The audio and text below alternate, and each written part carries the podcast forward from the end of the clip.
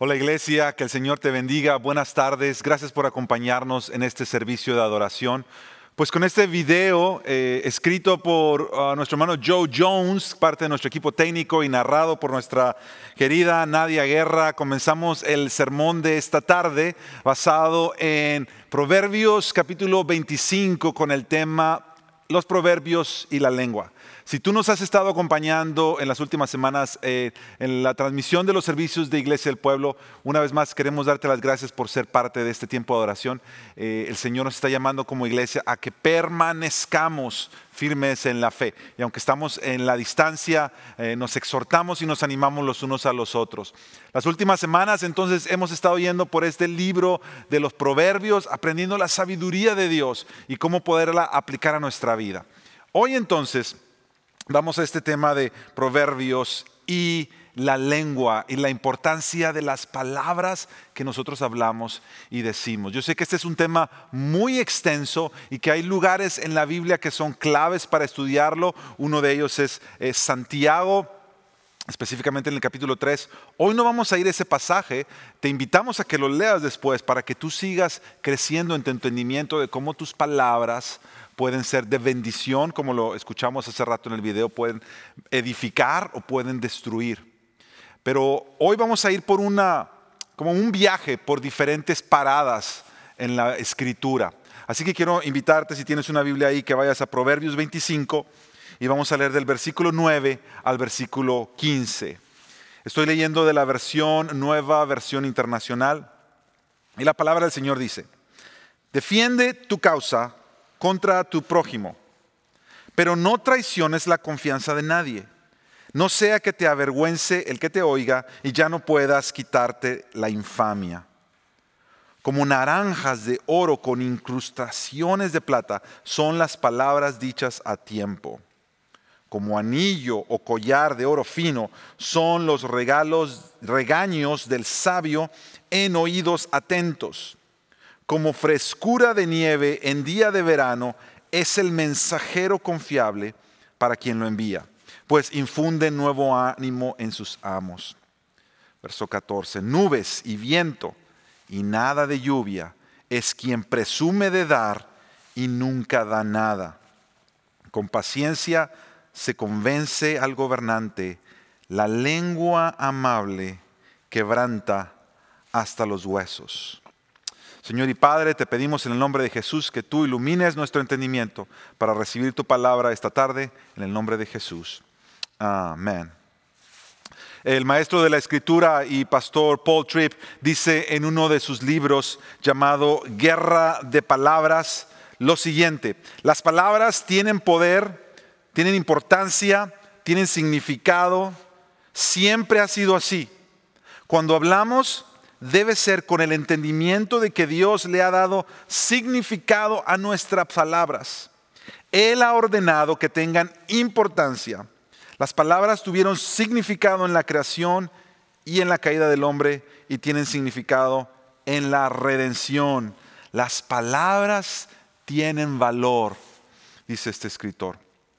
Ahora, si nosotros vamos al libro de los proverbios, nos vamos a encontrar muchos lugares donde el proverbista está hablando del poder de la lengua y de cómo la lengua impacta nuestras vidas o las palabras impactan nuestras vidas. Proverbios 17:20 dice, el de corazón perverso jamás prospera, el de lengua engañosa caerá en desgracia. Proverbios 12:18 dice, el charlatán hiere con la lengua como con una espada, imagínate eso. Pero la lengua del sabio brinda alivio. Proverbios 15:4 dice, la lengua que brinda alivio es árbol de vida, da fruto de vida. La lengua insidiosa, la que está trayendo siempre pleito, deprime el espíritu.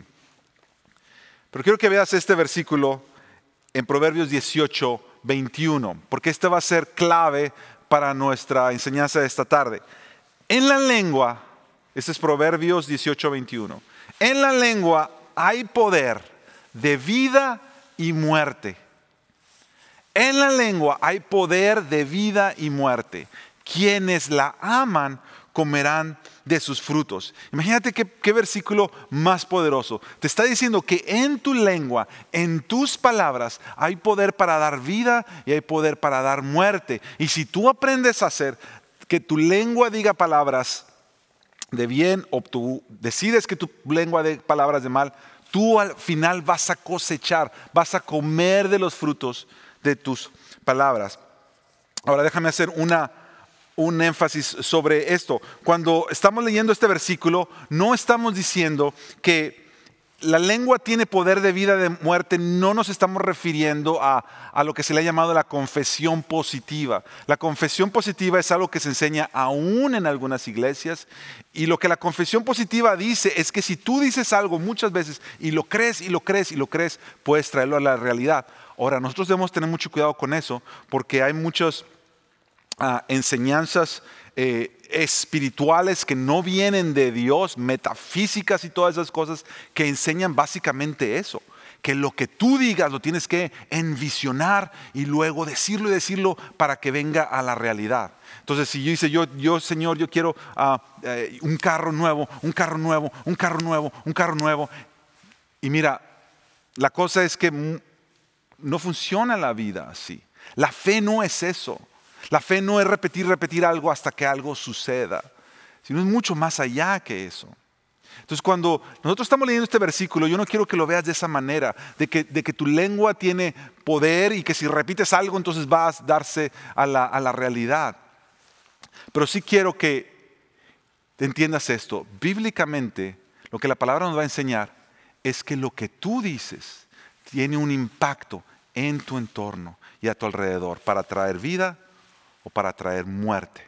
Y es lo que vamos a, seguir estudiando ahora. Entonces, como dije, vamos a hacer cuatro paradas en la escritura. Vamos a nuestra primera parada. La primera parada es en el jardín del Edén. Vamos al jardín del Edén. Génesis. Génesis en el capítulo 1 eh, nos narra que Dios crea y sustenta al mundo con sus palabras. Si tú recuerdas el comienzo de Génesis, cuando dice que Dios creó los cielos y la tierra, Dice que Dios dijo, hágase la luz, y fue la luz. Y Dios dijo y separó la luz de las tinieblas. Y Dios habló y hizo las aves y los animales. Es decir, el mundo que tú y yo conocemos, la creación entera, fue creada por la palabra de Dios. Hebreos 11:13 dice que nosotros por la fe entendemos que todo el universo fue formado, todo el universo fue formado por la palabra de Dios.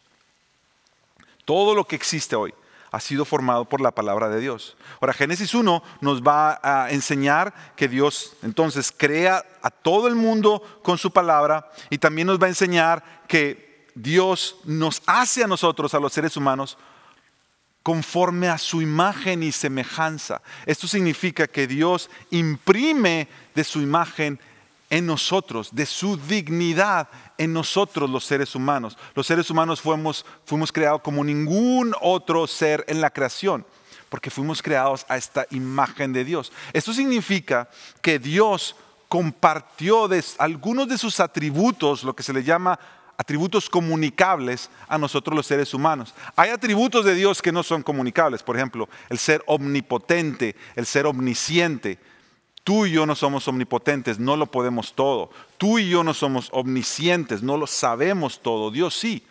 Esos atributos de Dios no nos los comunicó a nosotros, pero hay otros atributos de Dios que sí los imprimió sobre el ser humano al hacernos a su imagen y semejanza. Esto significa que tú y yo hoy tenemos la capacidad de amar, tenemos la capacidad de razonar, pensar, tenemos la capacidad de comunicarnos, tenemos la capacidad de crear, hacer algo de la nada. Y entonces Dios nos hace a su imagen, su semejanza y nos da mandatos y nos da misión. En Génesis 1, mira cómo dice este versículo. Génesis capítulo, estamos en el capítulo 2, vamos a Génesis 2, versículo 15. Dios, el Señor, tomó al hombre y lo puso en el jardín del Edén para que lo cultivara y lo cuidara. y le dio este mandato. Puedes comer de todos los árboles del jardín, pero del árbol del conocimiento de bien y del mal no deberás comer. Ahí le está dando un mandato. El día que de él comas ciertamente morirás. Verso 18. Perdón, no estoy pasando. Ah, perdón, que no estoy, no estoy pasando esto. Déjeme, me perdí. ¿Dónde estamos? Versículo 17. Dios el Señor tomó al hombre y lo puso en el jardín. Permítame un segundito. Déjeme, yo lo, yo, lo, yo lo manejo porque me perdí un momentito y estoy... Me emocioné con la escritura y me perdí de dónde vamos. Más para atrás, más para atrás. Vamos a comenzar desde ahí. Ok, vamos a comenzar otra vez de ahí. Dios el Señor tomó al hombre y lo puso en el jardín del Edén para que lo cultivara y lo cuidara. Y le dio este mandato, puedes comer de todos los árboles del jardín, pero del árbol del conocimiento del bien y del mal no deberás comer. El día que de él comas ciertamente morirás. Verso 18. Luego dijo el Señor Dios, no es bueno que el hombre esté solo, voy a hacerle una ayuda adecuada. Entonces Dios el Señor formó de la tierra toda ave del cielo y todo animal del campo y se los llevó al hombre para ver qué nombre les pondría. El hombre les puso nombre a todos los seres vivos y con ese nombre se les conoce. Así el hombre fue poniéndoles nombre a todos los animales. ¿Estamos bien? A todos los animales. Domésticos, a todas las aves del cielo y a todos los animales del campo. Sin embargo, no se encontró entre ellos la ayuda adecuada para el hombre. Otra vez me estoy perdiendo aquí. Necesito lo próximo. Bueno, ahorita me ponen para el 21, ahorita vamos al 21. Me ponen el 21 para ir a la próxima ahí. Déjame hacer un punto aquí. No quiero que esto ya me cuando estamos leyendo este pasaje, el primer trabajo del hombre, mira, presta atención en esto, el primer trabajo del ser humano dado por Dios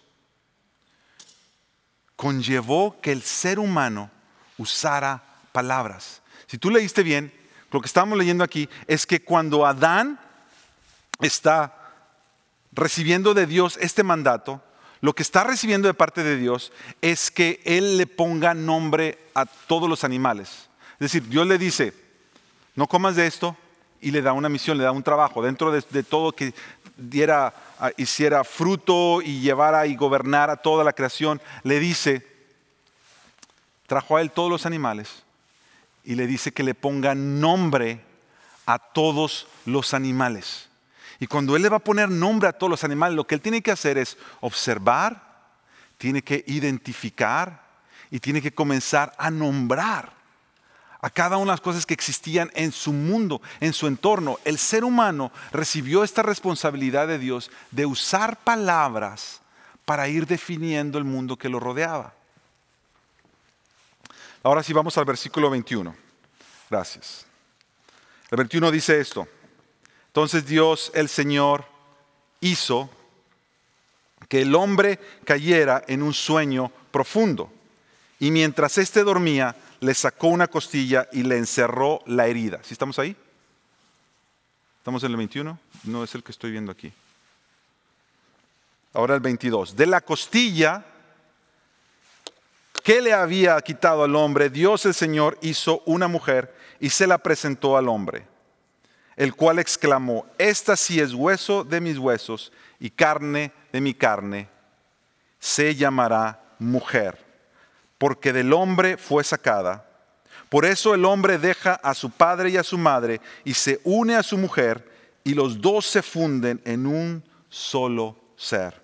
Mira, esto es muy hermoso, porque cuando Dios le da al hombre esta capacidad de usar palabras, y de, identificar y nombrar su mundo, lo próximo que Dios le trae es a la mujer. Y dice la Biblia que cuando Adán ve a la mujer, cuando él ve a Eva, Él dice que él la vio y exclamó. Una vez más usó palabras para exclamar y decir, esto que Dios me ha traído es ahora hueso de mis huesos y carne de mi carne y se llamará mujer. Y la palabra hebrea es ahí ish, isha. Es como que Adán lo que estaba diciendo es, yo soy varón, ella será varona. Somos, salió de mí.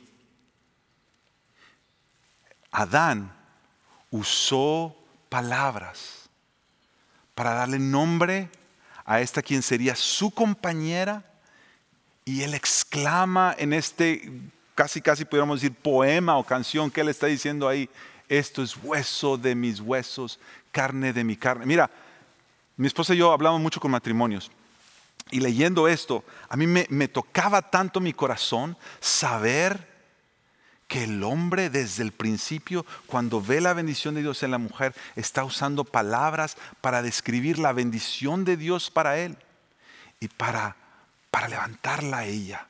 No solamente para nombrarla, pero para describir la bondad de Dios al traerle a esta compañera.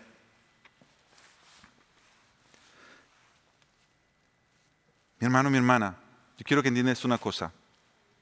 Dios te ha dado la capacidad de usar palabras para identificar y nombrar tu mundo con el fin de cumplir sus propósitos. Dios te ha dado la capacidad de usar palabras para identificar y nombrar tu mundo, el mundo que te rodea, tú identificas y con tus palabras tú estás edificando este mundo que te rodea alrededor tuyo. Mira, hay, hay padres que no se dan cuenta que tanto de esto es, está, es una realidad en sus vidas.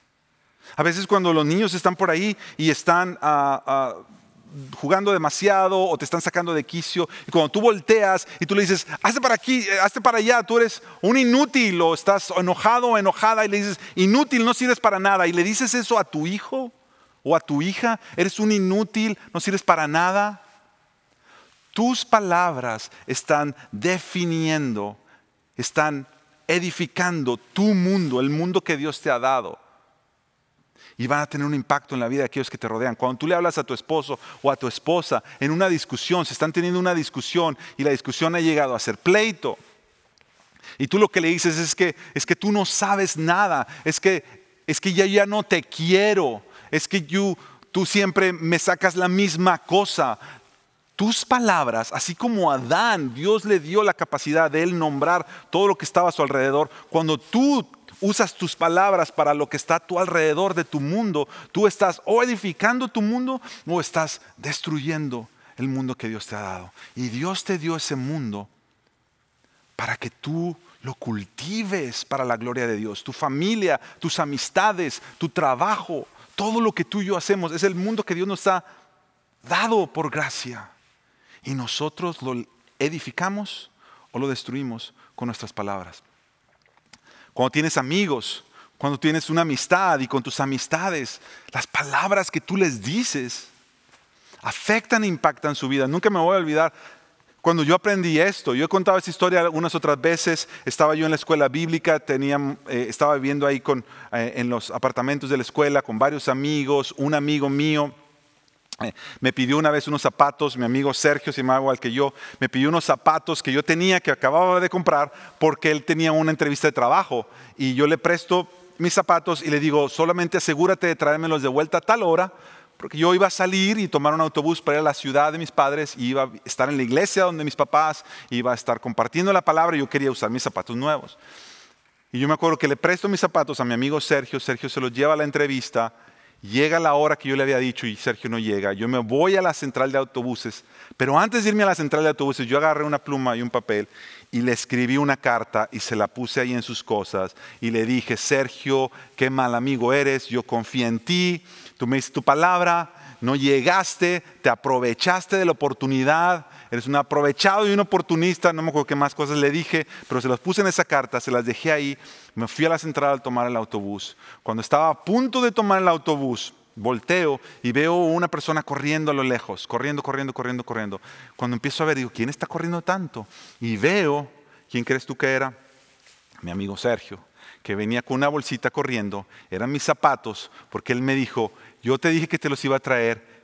Se me hizo tarde, la entrevista me la hicieron más tarde, pero pregunté dónde ibas a salir tú. Vine hasta acá, hasta la central de autobuses. Cuando, cuando yo agarro la bolsita, lo primero que le digo es, ¿ya pasaste por la escuela? ¿Ya pasaste por tus cosas? ¿Viste lo que te escribí ahí? Él me dice, no, me vine directo para acá. Y ahí es cuando yo le digo, cuando llegues vas a encontrar una carta. Y yo le dije, no te creas nada de lo que dice ahí. Pero la realidad es que ya era muy tarde. Esas palabras yo ya las había dicho. Cuando decimos las palabras ya no las podemos traer de vuelta. Y yo creo que tú has tenido amistades que las has perdido, quizá por la manera en que hemos usado nuestras palabras. Mira, algo que yo he aprendido de esto es que todas las personas que están a tu alrededor siempre necesitamos palabras para comunicarnos. Y a veces decimos, es que somos tan diferentes los unos de los otros, las mujeres son diferentes a los hombres, los padres y las madres son diferentes a sus hijos, diferentes generaciones, y siempre estamos diciendo que no podemos entendernos. Pero a mí me llama la atención que cuando hay cosas que a ti te gustan, tus hobbies, tus pasiones, todo aquello que tú te entregas tu corazón, de eso sabes cómo comunicarte y sabes cómo expresar todas las palabras necesarias para describir aquello que tú amas. Hay, hombres que quizá no se comunican con sus esposas, pero se saben todas las reglas de su deporte favorito, se aprenden de memoria todos los nombres de los jugadores y a veces no se pueden acordar de algo que le dijeron a la esposa. Esto nos lleva a nuestra segunda parada la torre de Babel. Vamos a leer un pasaje en Génesis y Génesis, ahora estamos en Génesis 11. Génesis 11 pasa después del diluvio, Dios ya había traído el diluvio sobre la creación y en medio de, volver a poblar la tierra, Noé con su familia, ah, sucede esto. El versículo 1 dice, en ese entonces se hablaba un solo idioma en toda la tierra al emigrar al oriente, la gente encontró una llanura en la región de Sinar y ahí se asentaron. Un día se dijeron unos a otros, vamos a hacer ladrillos y a coserlos al fuego. Fue así como usaron ladrillos en vez de piedras y asfalto en vez de mezcla. Luego dijeron, mira, construyamos una ciudad con una torre que llegue hasta el cielo de ese modo nos haremos famosos y evitaremos ser dispersados por toda la tierra. Pero el Señor bajó para observar la ciudad. De ese modo bajó a observar la ciudad y la torre de los hombres que estaban construyendo y se dijo, todos forman un solo pueblo y hablan un solo idioma. Esto es solo el comienzo de sus obras y todo lo que se propongan, todos forman y hablan un solo idioma. Esto es solo el comienzo de sus obras. Y todo lo que se propongan lo podrán, lo, lo podrán lograr. Todo lo que se propongan lo podrán lograr. Todos forman un solo pueblo y hablan un solo idioma y todo lo que se propongan lo podrá lograr. Será mejor que bajemos a confundir su idioma para que ya no se entiendan entre ellos mismos. Este es Dios. De esta manera el Señor los dispersó desde ahí por toda la tierra y por lo tanto dejaron de construir la ciudad. Por eso a la ciudad se le llamó Babel. Babel significa confusión, porque fue ahí donde el Señor confundió el idioma de toda la gente de la tierra y de donde los dispersó por todo el mundo. Mira, cuando nuestras palabras nos llevan a la arrogancia y a la desobediencia, lo más amoroso que Dios puede hacer es confundir nuestra comunicación. Te lo explico. Lo que está pasando aquí, lo que está sucediendo en la torre de Babel, es que el ser humano se ha puesto de acuerdo para levantar una torre hasta el cielo que los haga a ellos saber que son famosos, que todo lo pueden y que van en contra de lo que Dios ya les había dicho al principio. Dios les dijo, llenen toda la tierra. Ellos no querían llenar la tierra, querían quedarse en un solo lugar. Para ese tiempo todos hablaban un solo idioma, se podían comunicar. Eso es lo que yo te decía hace rato. A mí se me hace tan interesante como cuando se trata de hacer mal, siempre somos buenos para comunicarnos. Cuando se trata de hacer algo que va en contra de lo que Dios nos ha dicho, eres bueno. Siempre va a haber gente que te va a entender lo que tú les estás diciendo. Y este pueblo entonces en arrogancia y en rebeldía se están levantando contra Dios y están levantando esta torre para llegar hasta el cielo. Lo que Dios hace es entonces les cambia las lenguas. Y por eso Babel significa confusión. Él les cambia las lenguas para que ya no puedan entenderse, ya no puedan proseguir en su camino. Y yo entiendo que lo más amoroso que Dios pudo hacer fue precisamente eso, para detener su obstinación, para que ellos ya no siguieran en su arrogancia, para que ellos ya no siguieran en su rebeldía. Cuando nuestras palabras nos llevan a la arrogancia y la desobediencia, lo más amoroso que Dios puede hacer es confundir nuestra comunicación. Ahora, el no entendernos los unos a los otros nos forza providencialmente a la humildad y la dependencia de Dios. Mira, trayéndolo al matrimonio, yo estoy convencido, yo, todos sabemos que el hombre y la mujer, el esposo o la esposa, a veces parece que hablan dos idiomas distintos, no, no vamos a abundar en eso. Yo estoy convencido, mi hermano y mi hermana, que si nosotros pudiéramos entendernos en todo, todo el tiempo, sería peor para nosotros. Porque cada uno de nosotros seguiría edificando en base a su propia arrogancia y a buscar para uno mismo lo que uno quisiera. Ahora, el no entender, yo muchas veces, lo que mi esposa me está tratando de decir, me está forzando y, esta, y el forzarme viene de Dios para que yo ahora sea humilde y yo reconozca que no todo lo que ella me dice yo lo puedo captar o entender o a veces se me olvida. Yo tengo que reconocer que muchas veces no he prestado atención a palabras. Y yo necesito depender más de Dios en eso. El no entendernos los unos a los otros, padres e hijos. El no entender cómo nuestros hijos están hablando este idioma nuevo de las nuevas generaciones y nosotros no los entendamos. El no entendernos. Es tiempo que nosotros dejemos de quejarnos y decir es que nosotros no podemos llevarnos bien porque no nos entendemos. Y veamos esto como una providencia de Dios que nos está forjando a los dos para que los dos prestemos más atención a las palabras que nos estamos diciendo, para que los dos usemos humildad, para que los dos crezcamos en dependencia de Dios. Aquí es donde viene lo que estábamos leyendo en Proverbios. ¿Cuánto de estas situaciones que Proverbios me marca, me están marcando estas pautas? De decir, a veces yo no entiendo, yo tengo que aprender a comunicarme bien. Mira lo que dice una vez más el pasaje que leímos hoy. Defiende tu causa contra tu prójimo. Eso está hablando de las discusiones. Está hablando de cuando tú no tienes que defenderte con alguien, como lo dice Mateo 18. Si tienes algo contra tu hermano, ve con tu hermano, habla con tu hermano, arréglense, comuníquense. No toda discusión es un pleito. Nosotros a veces decimos, cuando hablamos y usamos la palabra discusión, la usamos como una palabra negativa.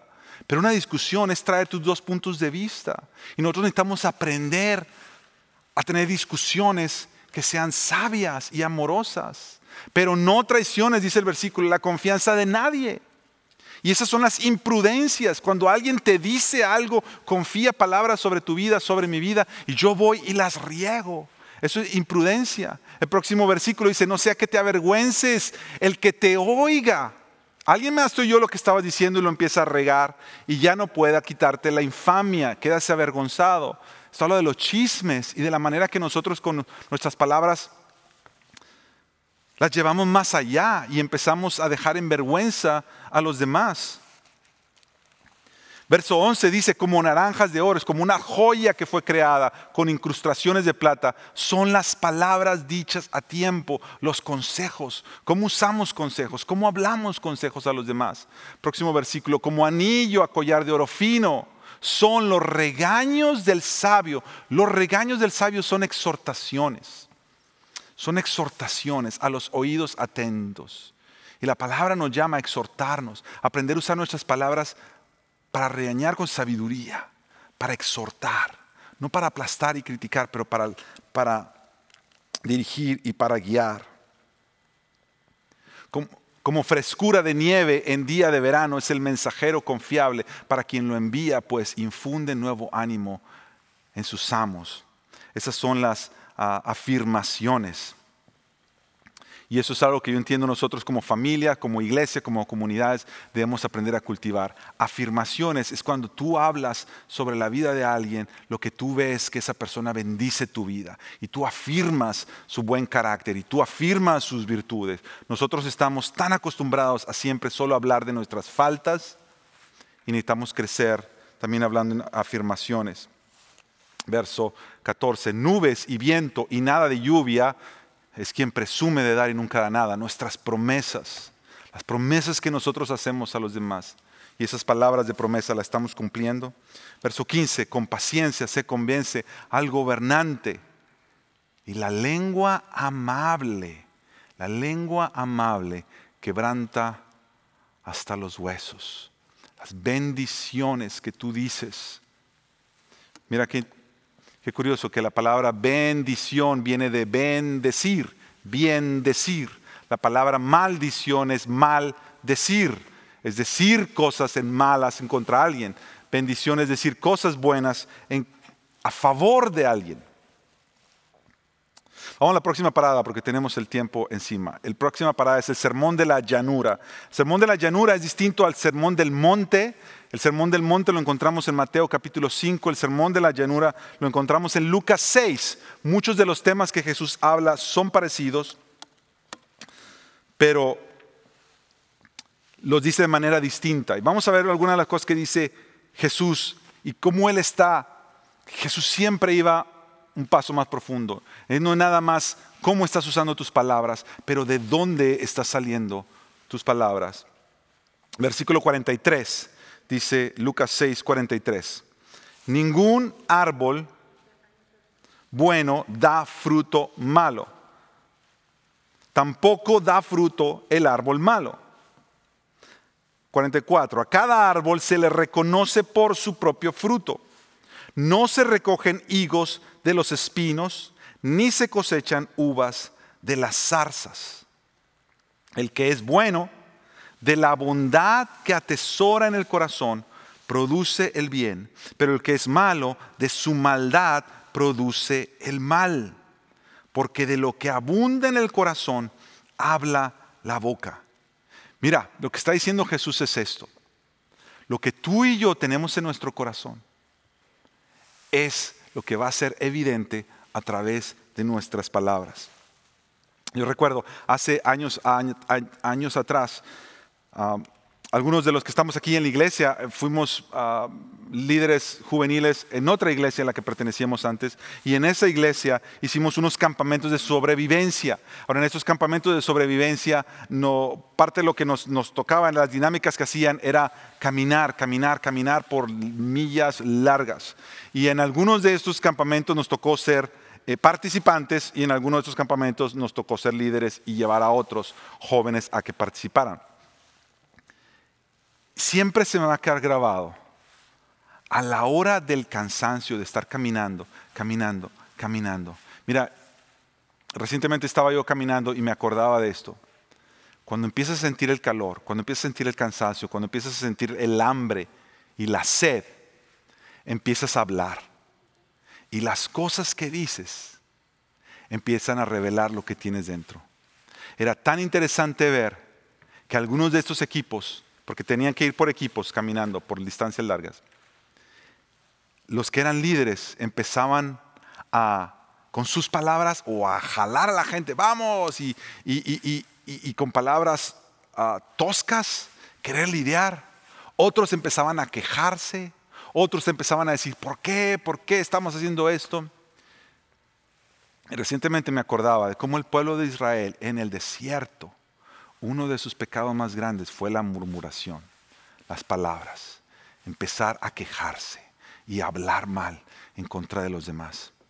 La palabra de Dios dice que Dios pasó al pueblo de Israel por el desierto para probar su corazón.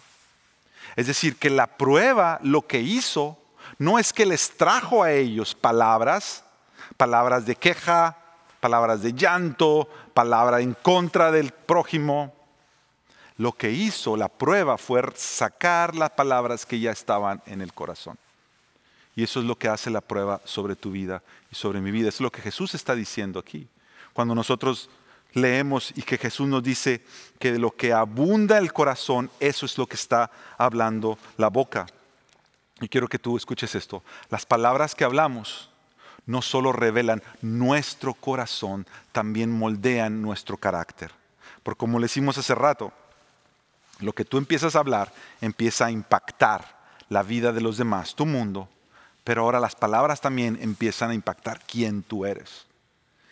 Las palabras no solamente revelan lo que tienes dentro, pero entre más las hablas, empiezan las palabras mismas, lo que está diciendo, a moldear tu carácter. Y después te das cuenta que tú eres una persona que murmura, una persona que se queja, una persona que siempre está usando palabras para traer todo hacia abajo. Sigamos el versículo 46. Jesús, en el mismo pasaje, Jesús en el sermón de la llanura, ¿por qué me llaman ustedes? Mira, otra vez palabras, ¿por qué me dicen, me llaman? Usan las palabras Señor, Señor y no hacen lo que les digo. Voy a decirles, ¿a quién se parece todo el que viene a mí y oye mis palabras y las pone en práctica? Se parece un hombre que al construir una casa cavó bien hondo puso el cimiento sobre la roca, de manera que cuando vino una inundación, el torrente azotó aquella casa, pero no pudo ni siquiera hacerla tambalear porque estaba bien construida. Pero el que oye mis palabras y no las pone en práctica, se parece a un hombre que construyó una casa sobre tierra sin cimientos. Tan pronto como la azotó el torrente, la casa se derrumbó y el desastre fue terrible. Nuestros corazones son revelados por las palabras que hablamos. Pero eso no queda ahí. Porque nuestros corazones son transformados por las palabras que Dios habla sobre nosotros. Y eso es lo que Jesús les está diciendo al pueblo. Si ustedes escuchan mis palabras y las traen a sus vidas, esto es lo que puede transformar tu corazón, tus palabras, toda tu manera de vivir. Y esto nos lleva a la última parada que tenemos hoy, y esta es la sinagoga de Capernaum. Ese es un relato en Juan capítulo 6. Estamos terminando con esto. Juan capítulo 6, en el versículo 48, Jesús tiene a toda la multitud que lo seguía después que hace el milagro de multiplicar los panes y, le da de comer a tanta gente. Jesús se va hacia Capernaum, muchos lo siguen. Cuando esta gente lo sigue, Jesús le dice, ustedes están aquí no porque quieren escucharme, no porque me están buscando, pero porque quieren que les vuelva a dar de comer otra vez. Y la gente está ahí diciendo, sí, pues es que queremos que tú nos muestres si, si, si, tú eres enviado de Dios. ¿Qué señal tienes? Moisés le dio al pueblo de Israel el maná en el desierto. ¿Qué señal tú tienes para nosotros? Y Jesús les contesta eso en el versículo 48 de Juan 6. Yo soy el pan de vida. Los antepasados de ustedes comieron el maná en el desierto y sin embargo murieron. Pero este es el pan que baja del cielo. El que come de él no muere. Yo soy el pan vivo, dice Jesús, que bajó del cielo. Si alguno come de este pan, vivirá para siempre este pan es mi carne que daré para que el mundo viva. Los judíos comenzaron a disputar acaloradamente entre sí, ¿cómo puede éste darnos a comer su carne? Decía. Verso 53. Ciertamente les aseguro, afirmó Jesús, que si no comen la carne del Hijo del Hombre, ni beben su sangre, no tienen realmente vida. El que come mi carne y bebe mi sangre tiene vida eterna, y yo lo resucitaré en el día final, porque mi carne es verdadera comida y mi sangre es verdadera bebida. Ahora, esto que está diciendo Jesús, mira el verso 60. Al escucharlo, muchos de sus discípulos exclamaron, esta enseñanza es muy difícil. ¿Quién puede aceptarla? Jesús, muy consciente de sus discípulos, murmuraban por lo que había dicho, les reprochó, ¿esto les causa tropiezos? ¿Qué tal si vieran al Hijo del Hombre subir a donde antes estaba? El Espíritu da vida, la carne no vale para nada. Mira lo que dice, las palabras que les hablo son espíritu y son vida. Lo que está haciendo Jesús aquí ahora es que cuando la gente le está diciendo, muéstranos una señal, Moisés nos dio el maná. Jesús les dice, yo soy el pan de vida. El que come mi carne y bebe mi sangre será salvo.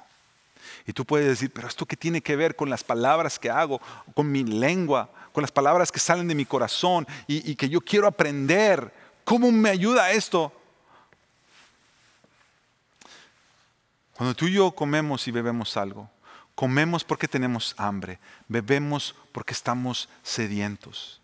Cuando tú comes y cuando tú bebes, tú sabes que eso te va a nutrir. Jesús les está diciendo, yo soy el pan de vida. Dios había dicho al pueblo de Israel que no solo de pan vivirá el hombre, sino de toda palabra que sale de Dios hacia el pueblo. Jesucristo no solo es el pan de vida, Él también es la palabra de Dios hecha carne a los hombres. Es la palabra que nos puede nutrir, es la palabra que nos puede sanar de las palabras que otros han dicho sobre nosotros. Y es la palabra que nos puede restaurar. Cuando tú y yo comemos, cuando tú y yo bebemos, tenemos que comer algo ajeno a nosotros mismos. El alimento, el pan, es algo fuera de mí mismo. Tú nunca vas a poder transformar tu lengua desde adentro. Tú no tienes, yo no tengo la capacidad en mi corazón de poder decir, ok, ahora ya voy a empezar a comunicarme bien.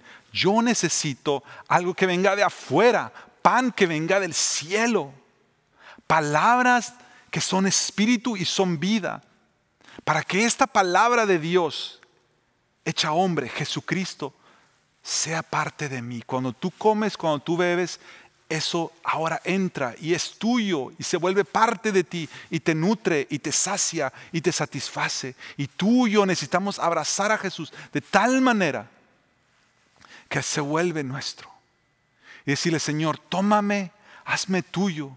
Yo quiero saciarme de ti y que tú, Señor, que eres la palabra viva, me sane, me transforme. De tal manera que ahora mis palabras que salen sean palabras que están alineadas con tu palabra para que mi mundo alrededor pueda ser edificado para la gloria de tu nombre. Vamos a orar. Señor y Padre, perdónanos cuando nosotros, Señor, no hemos usado palabras de manera sabia, hemos usado palabras para destruir nuestro mundo, no para edificarlo, Señor, pero las palabras que hemos usado